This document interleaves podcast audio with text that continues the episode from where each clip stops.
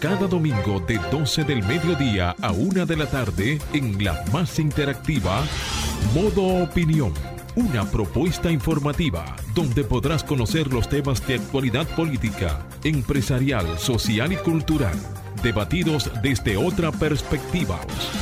Modo Opinión, una propuesta informativa diferente. Domingo de 12 del mediodía a 1 de la tarde por Sol, la más interactiva.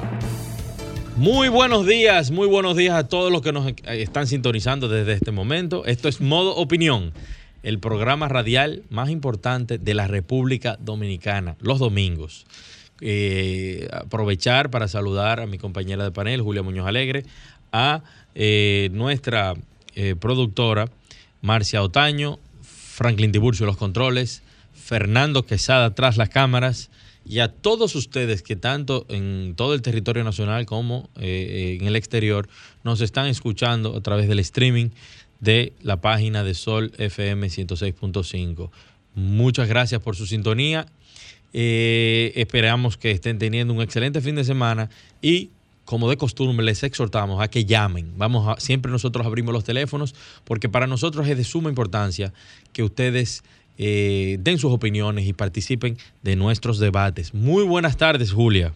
Muy buenas tardes, feliz domingo para todos. Qué bueno estar en conexión con todos ustedes. Gracias a todos los que pues nos, nos acompañan a través de las redes sociales y también a través de las emisoras a nivel nacional del grupo RCC Media.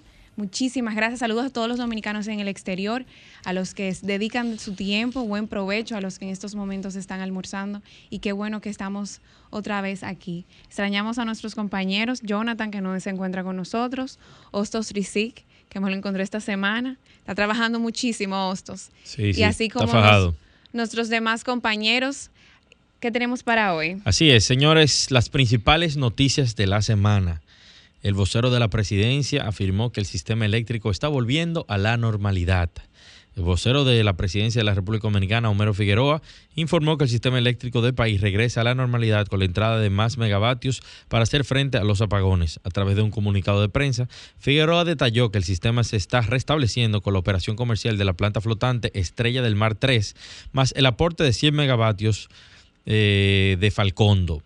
100 megavatios también de Barrick, 50 de la Sultana del Este y la reintegración al sistema de la planta Jaina TG con 85 megawatts. Señores, esta ha sido la principal eh, información que, ha recorrido todos los medios públicos durante la semana y es la cantidad de apagones y de, suspensión del servicio eléctrico que se dio durante la semana pasada, que eh, ocasionó que se eh, se realizaran huelgas, eh, quema de gomas en muchas localidades de la República Dominicana. El gobierno dice que eh, está volviendo ya a normalizarse el sistema con unos megavatios que están entrando en lo que termina el mantenimiento que se le está dando a la planta Punta Catalina y a Itabo. Pero, pero, esto ha sido un tema que ha afectado a mucha gente y que definitivamente la imagen del, del, gobierno eh, se ha visto drásticamente afectada. De igual manera, el director general de Migración, Enrique García, advirtió que operativos como el que se realizó esta semana en la ciudad Juan Bosch, en Santo Domingo Este, donde 385 haitianos ilegales resultaron detenidos, continuarán haciéndose en ese y otros lugares del país. Lo que pasó en la ciudad, dice textualmente, en la ciudad Juan Bosch, nunca debió haber pasado, donde esos extranjeros agredieron con piedras, botellas, palos y con todo lo que encontraron a su paso a la patrulla de migración lo cual obligó a una reacción rápida, el cual todos vimos a través de las redes sociales y también la que afectó alrededor de 100 efectivos policiales y militares en este operativo. Entendemos eh, que, bueno, que este, estos procesos van a seguir continuando y que de igual manera eh, no, es una sorpresa. Eso es algo Sí, claro, eso es algo cotidiano y eso, y eso fue solamente en Ciudad Juan Bosch. Pero señores, en otro orden, una noticia muy buena y es que Marilady Paulino gana la final de 400 metros lisos del Campeonato Iberoamericano de España. La velocista dominicana ganó la final de 400 metros femeninos en el Campeonato Iberoamericano celebrado en Alicante, España, continuando con su racha de victorias. La doble medallista olímpica de plata paró el reloj en 49.49 segundos, un récord de la competencia para sumar otra presea en su lista de logros. Es la misma carrera, en la misma carrera, perdón, también la dominicana Fiordalisa Cofil quedó en segundo lugar, dándole al país las dos primeras posiciones. Enhorabuena a estas, eh, estas atletas dominicanas que están dándolo todo, con todas las precariedades del mundo, logran ir al exterior a aportar y a traernos medallas. Por otro lado, esto es una noticia muy importante que todos tienen que estar alerta. Y más nosotros, un país que estamos en, abierto al mundo, a los que están ahora mismo entrando y saliendo del país a otras latitudes. Salud Pública emite alerta epidemiológica preventiva por la viruela del mono. Esto se anunció una alerta preventiva por esta viruela, realizando una serie de recomendaciones establecidas por el Centro para el Control y Prevención de Enfermedades, CDC, por sus siglas en inglés de Estados Unidos. Este es un comunicado que tiene fecha del pasado jueves 19 de mayo, pero compartido en las redes sociales el día de hoy, la institución señala que en el país no circula, en el República Dominicana no circula la enfermedad, pero que se han realizado diferentes, bueno, se han, eh, han realizado eh, el aviso por los casos registrados en Estados Unidos y también en Europa. En el caso de Madrid, tengo entendido que ya van alrededor de menos de 70, eh, menos de 70 casos detectados. Es importante tener en cuenta eso. Y el uso de las mascarillas también en lugares donde se encuentran muchas personas también es una recomendación que se recomienda. Seguir. Y aquí también ya el ministro de Salud está recomendando que se vuelva a la utilización de mascarillas y la, el distanciamiento social. Las personas mayores, la que, las personas que tienen antecedentes de salud. La mascarilla, la mascarilla. Hay que seguir cuidándose, señores, hay que seguir cuidándose. En otro orden, más político, el, el expresidente Danilo Medina, señores, salió a las calles hoy y hace su aparición, su primera aparición, en Asua de Compostela, en una juramentación de PLDistas. Habrá que ver. Justamente hoy, donde también están realizando el gobierno en las provincias. Exacto. Parece, señores, que la, la, campaña política arrancó. Y arrancó fuertemente desde la mitad del 2022. Y habrá que ver, habrá que ver esta competencia férrea entre el oficialismo, el PRM, que ya también está en las calles, todos sus ministros o muchos de sus ministros están eh, distribuidos haciendo labores eh, de institucionales, institucionales pero la ley tampoco. No no no te lo no, no estamos hablando de que le impide pero sino que tú la línea fina entre tu labor institucional y lo que pudieras estar haciendo políticamente pero eso yo lo veo bien, porque se quejan que, que, el gobierno no abre las puertas, no es cercano. y desde esta administración se han abierto no solamente las puertas del Palacio Nacional, haciendo diferentes, pues, la apertura para que la ciudadanía conozca, sino también para que desde la capital se acerque estos funcionarios de diferentes instituciones a las provincias. Y no solamente se puedan canalizar diferentes situaciones, reclamos, problemáticas que tal vez de alguna forma no puedan llegar de la misma efectividad posible, pero esto ha sido importante porque la gente en las provincias necesita ese calor humano de, sus la presencia, la presencia. el gobierno en las calles, el gobierno en las calles, la fuerza del pueblo en las calles y el PLD también en las calles. O sea, que arrancó la campaña. Vamos a una pausa y continuamos aquí en modo opinión.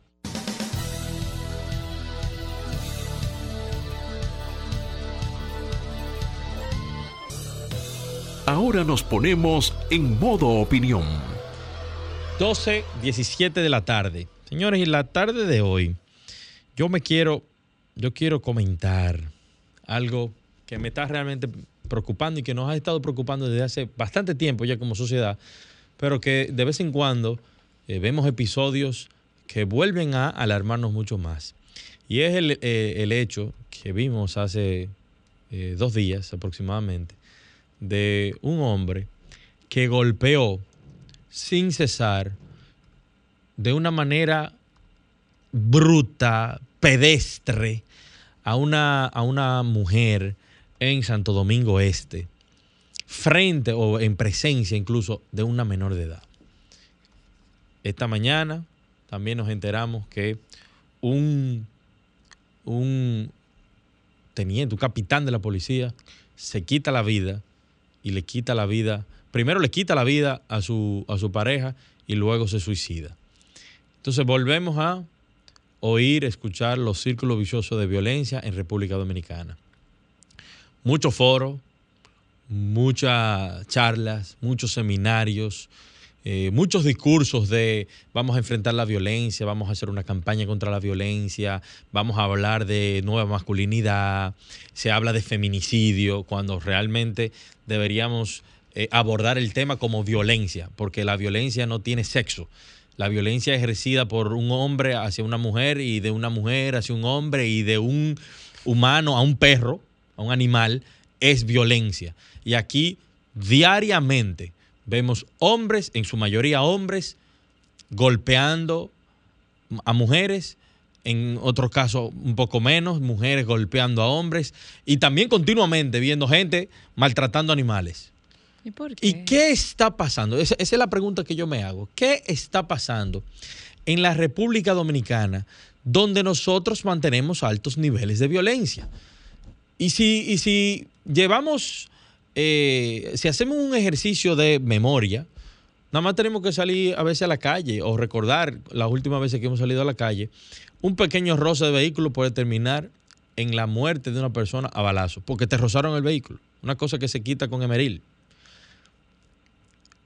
Una, ayer vi también en, un medio de comunicación, en la prensa, vi que una persona mató a otra de puñaladas por 100 pesos.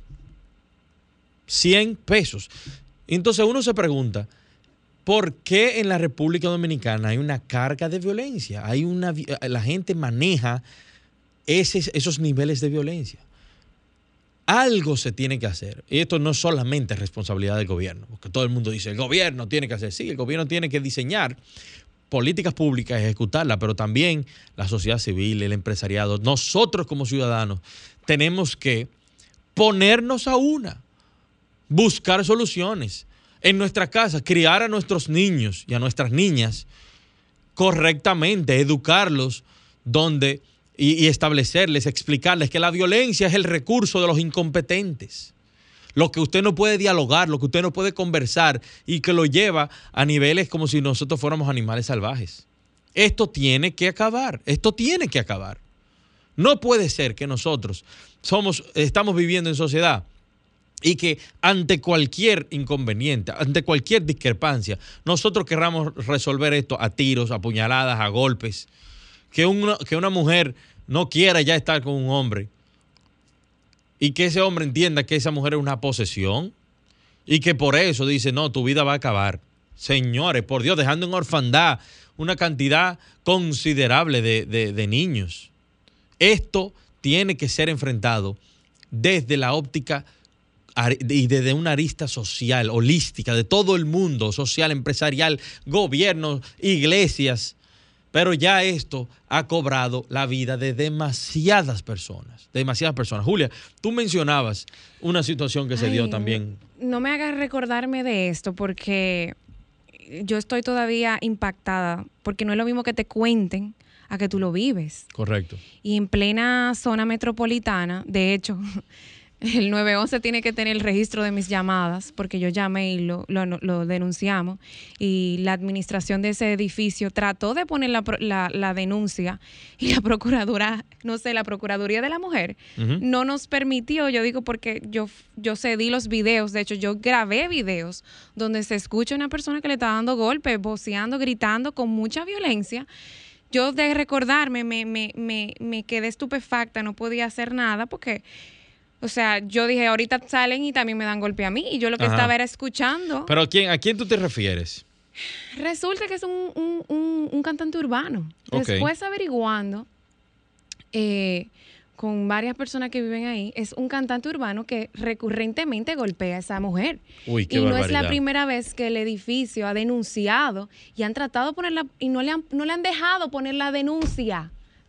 No, no la han dejado. dejado poner La, la la denuncia. joven está O tratando sea, de poner la no, denuncia. la administración, porque se han quejado de las bullas, de los gritos, se escucha todo. Yo estuve ahí, yo estuve ahí, Samuel. Ay, Dios mío.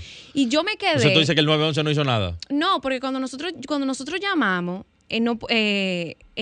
ahí mismo se armó como, el, cuando estábamos tratando de comunicarnos, llamamos y explicamos lo que estaba pasando, ahí mismo nosotros estábamos en el área común.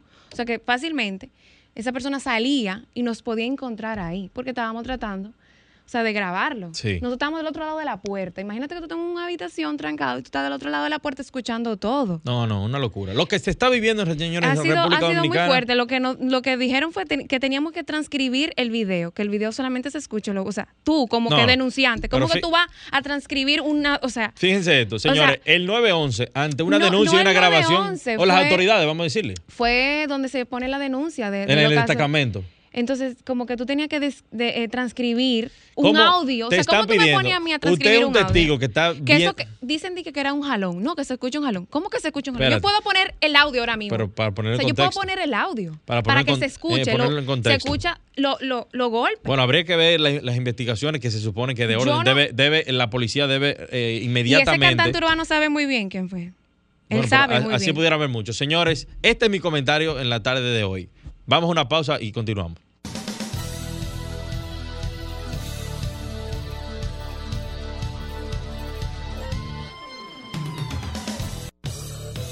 Ahora nos ponemos en modo opinión.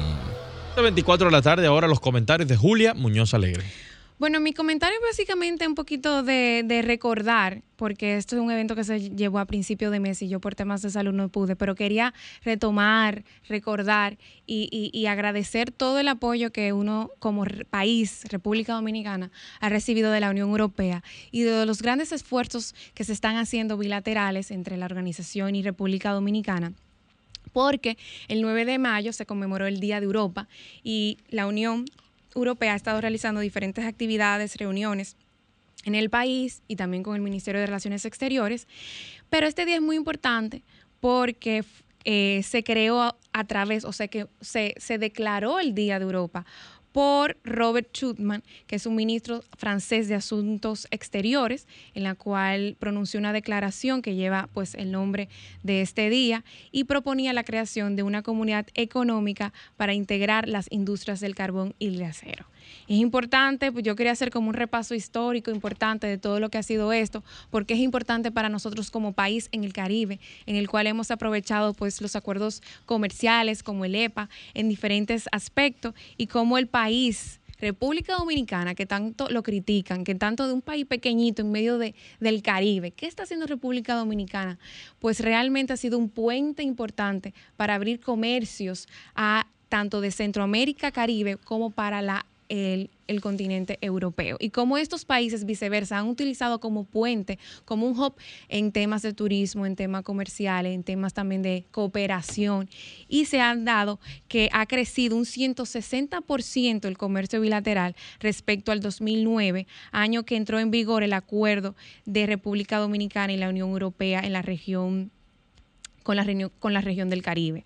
En el 2021 se alcanzó un máximo histórico de nuestro comercio bilateral por encima de los niveles de la prepandemia, con 3.400 millones de euros. Es decir, que República Dominicana se ha convertido en un importante proveedor de productos agrícolas orgánicos para los países miembros de la, de la Unión Europea y también ha sabido diversificar las exportaciones dominicanas, en la que ha sobrepasado sobre todo el tema agropecuario, con un valor, valor añadido, como es el tema de los productos orgánicos, una oferta variada con un crecimiento significativo en los temas industriales y manufactureros. También en materia de inversión, importante destacar los aportes que ha hecho la Unión Europea como bloque, representando eh, República Dominicana el tercer que representa, perdón, el tercer mayor inversionista en la República Dominicana y también eh, en temas presupuestarios presupuestarios. En, pasado, en el pasado mes de febrero, la Unión Europea apoyó a la República Dominicana con una donación de 303 millones ciento perdón, 303.107 millones de pesos para la implementación en dos importantes programas de políticas públicas dirigidos a impulsar el fortalecimiento institucional, la transparencia en las finanzas públicas, la gobernanza democrática y en general la satisfacción de la ciudadanía en los servicios públicos. Esto fue importante destacarlo y quería, pues en el marco de este mes que se están llevando diferentes actividades, pues reconocer los aportes que ha hecho la Unión Europea y como país nosotros no hemos aprovechado.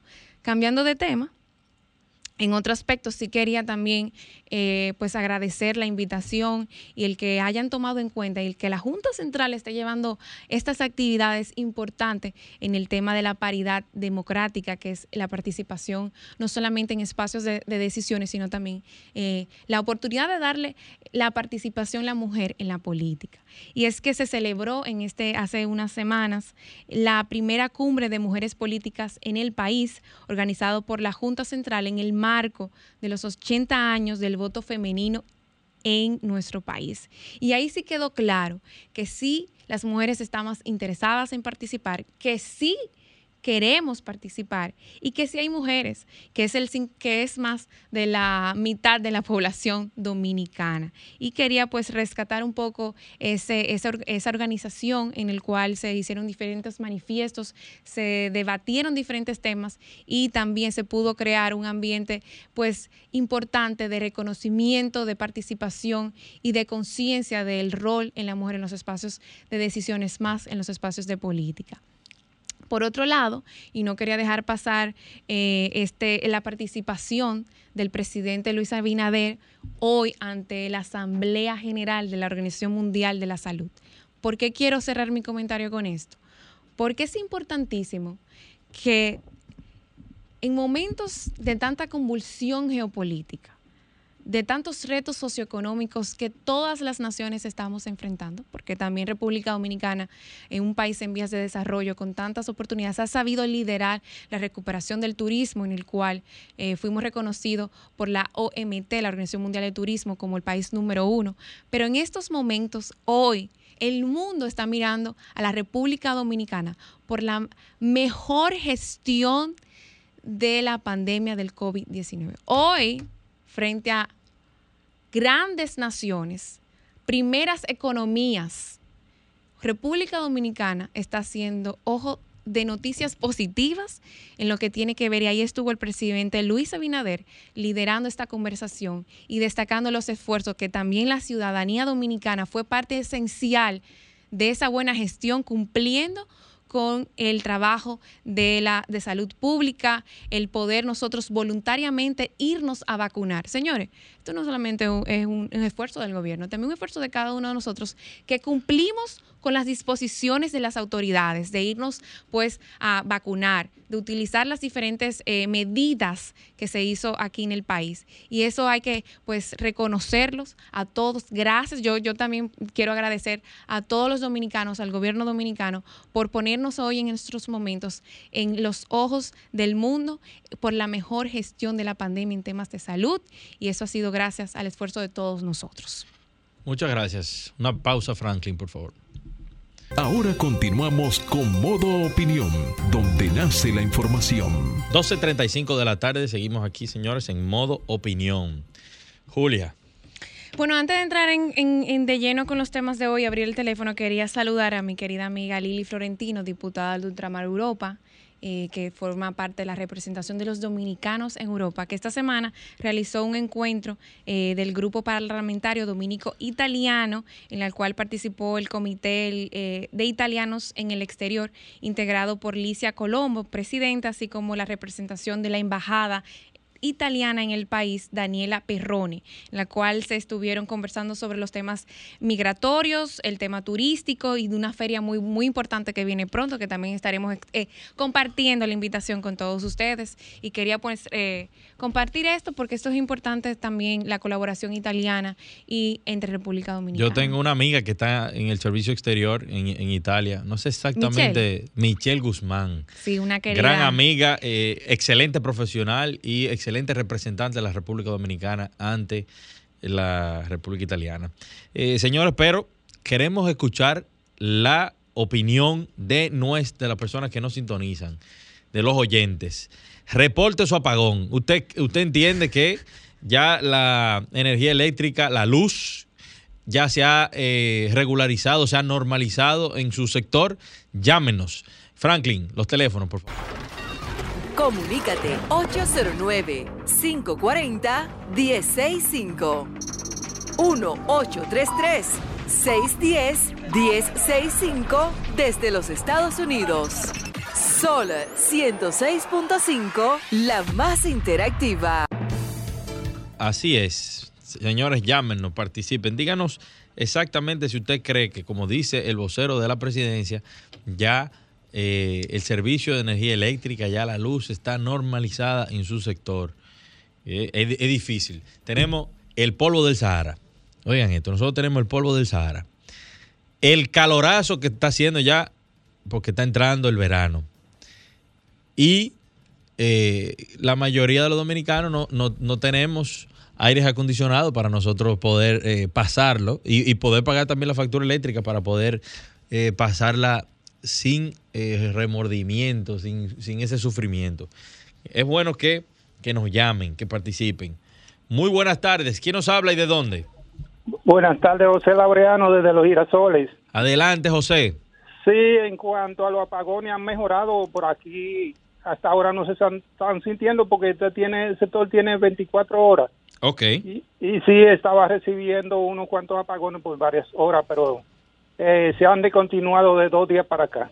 Importante eso que dice Sí, José sí. desde los girasoles, de que se han estado Normalizando. eh, normalizando los, eh, los apagones en el sector de los girasoles, que fíjate, eso es la segunda circunscripción del Distrito Nacional y tienen un servicio de 24 horas. O sea que eso es positivo, que, eh, bueno, aquí tiene un, un- un punto a su favor ya Homero. Homero 1, apagones 0. Tú estás haciendo. Pero ven acá. Dime. Eso está bien, eso está bien. Eso quiere decir que llamada, otra llamada. realmente parece que se está regularizando el sector. Eso, es- eso es importante. Ahora, llámenos de San Francisco Macorís, que oí eso, de Montecristi, de Santo Domingo Este, que fueron los lugares donde pudimos observar que se estaban generando ya niveles de eh, violencia, de, de huelgas, de quema de gomas en esas comunidades por la falta de energía eléctrica. Bueno, Julia, en tu sector se fue la luz. Tú vives en un sector privilegiado, yo me imagino que no. Tú eres maluco, Ma- Samuel. Tú eres maluco. Tú te ríes. ¿eh? En mi casa se, se- se ha ido, evidentemente, y gracias a Dios. Se ha normalizado. No, no, uno cuenta con eh, mecanismos alternos para cuando eso sucede. Pero realmente en mi sector yo no puedo quejarme de, de la luz. Arroyo Hondo eh, le han dado luz, ba- bastante luz. Tengo una llamada. Muy buenas tardes. ¿Quién nos habla y de dónde? Buenas tardes. Buenas. Bueno, esa Otra llamada. no, parece que se cayó esa llamada. Vuelve, vuelve y trate de contactarnos. Pero no, no. en- en- ah, bueno. Muy buenas tardes. La grabación alcanzó la longitud. No sé qué, qué está pasando, pero eh, llámenos y repórtenos, repórtenos su estatus de cómo está su domingo. Si usted tiene energía eléctrica para escuchar su musiquita, tener su cerveza fría y disfrutar en familia. Disfrutar en familia. Mientras. Bueno, importante destacar, eh, voy, eh, mientras entra en la llamada, el tema meteorológico. O sea, no ¿Qué solamente. está pasando con el tema del polvo del Sahara? La, la, la temporada ciclónica que inicia ahora en junio Viene fuerte, viene alrededor con una proyección de 19 ciclones. que Dios se, ap- se apiade de la República Dominicana como lo ha hecho hace años. Nosotros no, ¿cuándo fue el George? 98. En el 98. 98. Desde el año 98 nosotros no tenemos un huracán. Se pronostican entre 16 y 20 tormentas con nombre y 6 a 8 huracanes. Importante que nosotros estamos eh, como un país insular, pues son- todo esto lo que le está pasando, el tema del cambio climático, estos cambios abruptos eh, abruptos de, de- de calor y a veces frío en la noche, eso, el tema del, eso es consecuencia del cambio climático. Calentamiento global. del, del, del- del calentamiento global. Y República Dominicana está en el top 10 de los países ahora mismo que están eh, siendo eh, afectados por las consecuencias del cambio climático. Gracias a Dios, de verdad, y volvemos a reiterar lo que nosotros no hemos tenido fenómenos de ese tipo, como nosotros hemos podido ver en los últimos años, como Irma y María, ¿recuerdas? Cómo arrasaron con Puerto Rico. Y, y hasta hoy, Puerto Rico no se ha podido recuperar No. completamente de eso.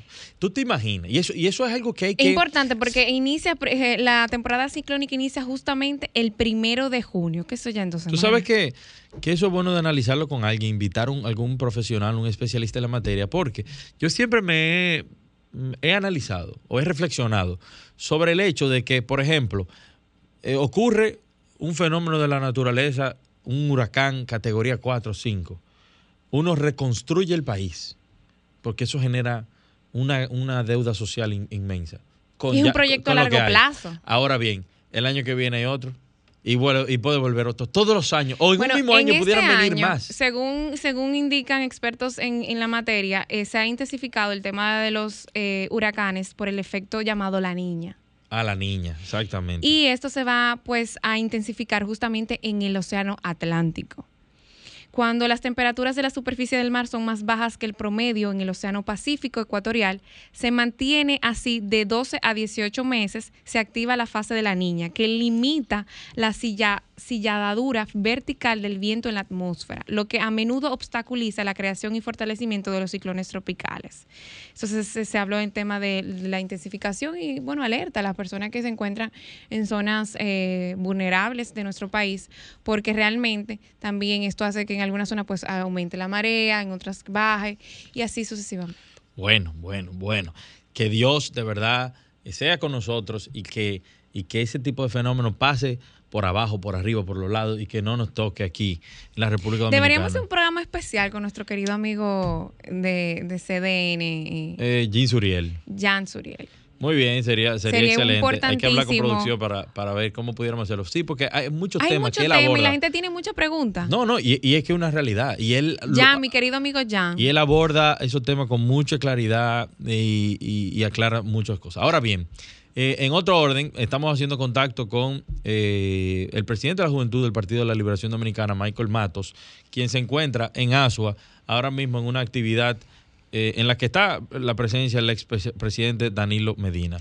Muy buenas tardes, Michael. ¿Cómo te va?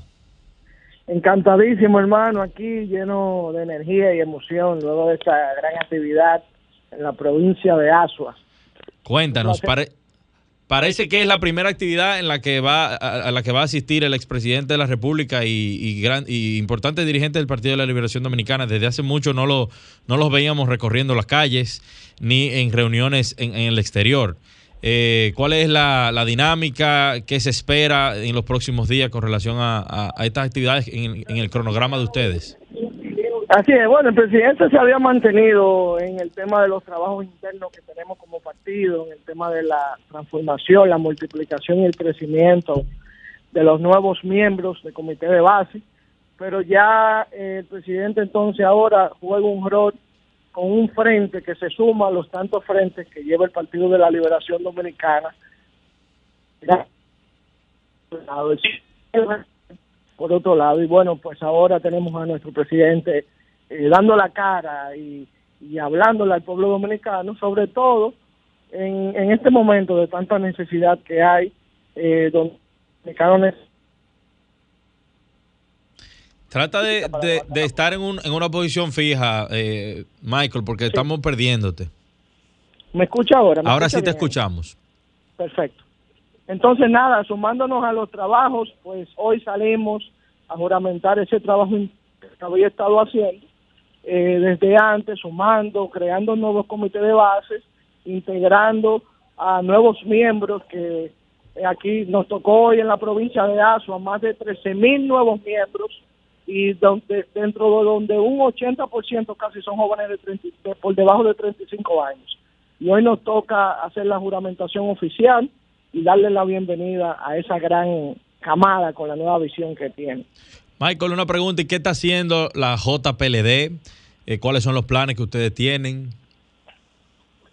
Así es, mira, nosotros nos estamos sumando a los esfuerzos del partido, eh, creando espacios que nos puedan interactuar con esa juventud que hoy eh, presenta una desafección hacia la política, eh, que es generada por el tema de la desconfianza, eh, las promesas que muchos políticos hacen y al final quedan mal. Pues hoy el PLD está tratando de llevar una nueva visión, una visión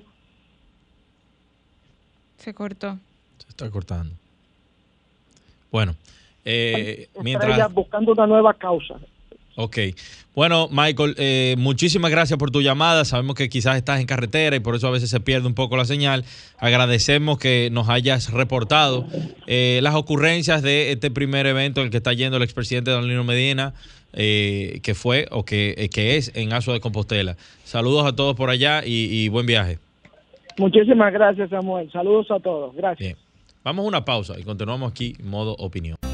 Ahora continuamos con modo opinión, donde nace la información. 12.50 de la tarde, señores, seguimos aquí en modo opinión. Y algo que estamos hablando fuera de cabina, que, que tenemos que discutirlo como Es sociedad. una problemática que está- esto va a ser un boom, esto va a crecer. Eso ha Señores, ido como eh, eh, ha ido en aumento. La Yo no- desaparición de personas. Durante esta semana, eh, muchos hemos estado colaborando en la búsqueda y en la difusión de información con relación al joven Alexander Sang Díaz, de 18 años de edad, que es de color piel mulato claro. Eh, tiene marca sus condiciones físicas, dice que los resalten rasgos como chinos, eh, cabello crespo, usa lentes, camina cojo con ambas piernas en, eh, a paso corto, color de ojos negros. Es bueno. Usa que- unos lentes, tiene facciones como de una persona asiática, un, ni- un joven, pero a, a mí me, mira, a mí se me pone la piel de gallina, porque se han abierto hasta páginas de internet, como en, en- en Instagram está Desaparecidos RD, que es una alerta nacional de dominicanos desaparecidos, y también un centro de acopios para fines de poder a conocer. Señores, yo no sé si la policía se está dando cuenta, pero esto está en aumento en los últimos años, en los últimos dos años con el tema de... Pero a mí lo que me llama la atención, que o- oigan, oigan el Una tip- persona- el- te voy a decir el tipo de gente que se está desapareciendo ahora mismo. Porque tienen factores, yo no sé si las autoridades, que no es, no es- no es mi caso, o sea, no es, no es mi, no es mi ámbito, pero yo como periodista al fin, eh, hay varios elementos de las personas que se están desapareciendo. Son todos, la mayoría, menores de edad. O tienen menos No, de no. 25. Y Fíjate, Turbides, menos- y Turbides es uno, hay gente de mayor, 20 hay gente menos de mayor. 25 años, niños y niñas. La mayoría niñas, niños adolescentes. ¿Qué es lo que está pasando? ¿Qué Ahora- está haciendo la policía con esto? Que una gente salga de su casa sana, en principio. Mira, Y que no se sepa Señores, nunca más. Que esto. pase una semana y que no se sepa qué pasó. Abril y mayo se han desaparecido 10 personas. Hasta el momento no ha habido ninguna Que respuesta. se sepan, esas son las que se saben. Dentro de los encontrados por las autoridades hay dos fallecidos, o sea que no han aparecido personas vivas. Esto es importante destacar porque a dos meses y 18 días, y rescato pues una noticia que publicó en un medio gratuito nacional, dice que a dos meses y 18 días un total de 55 personas fueron reportadas como desaparecidas. O sea, estamos hablando, si tú sumas, eh, son seten- en 78 días se han desaparecido 55 personas. Eso no es normal. Y eso ¿Qué es algo que tiene que estar llamando a La policía, eh, yo me imagino que la policía no, no, no da con, no puede dar con, con tanta gente. Pero ya, ya a esta altura debería O, de, se- de o- quizás sabe.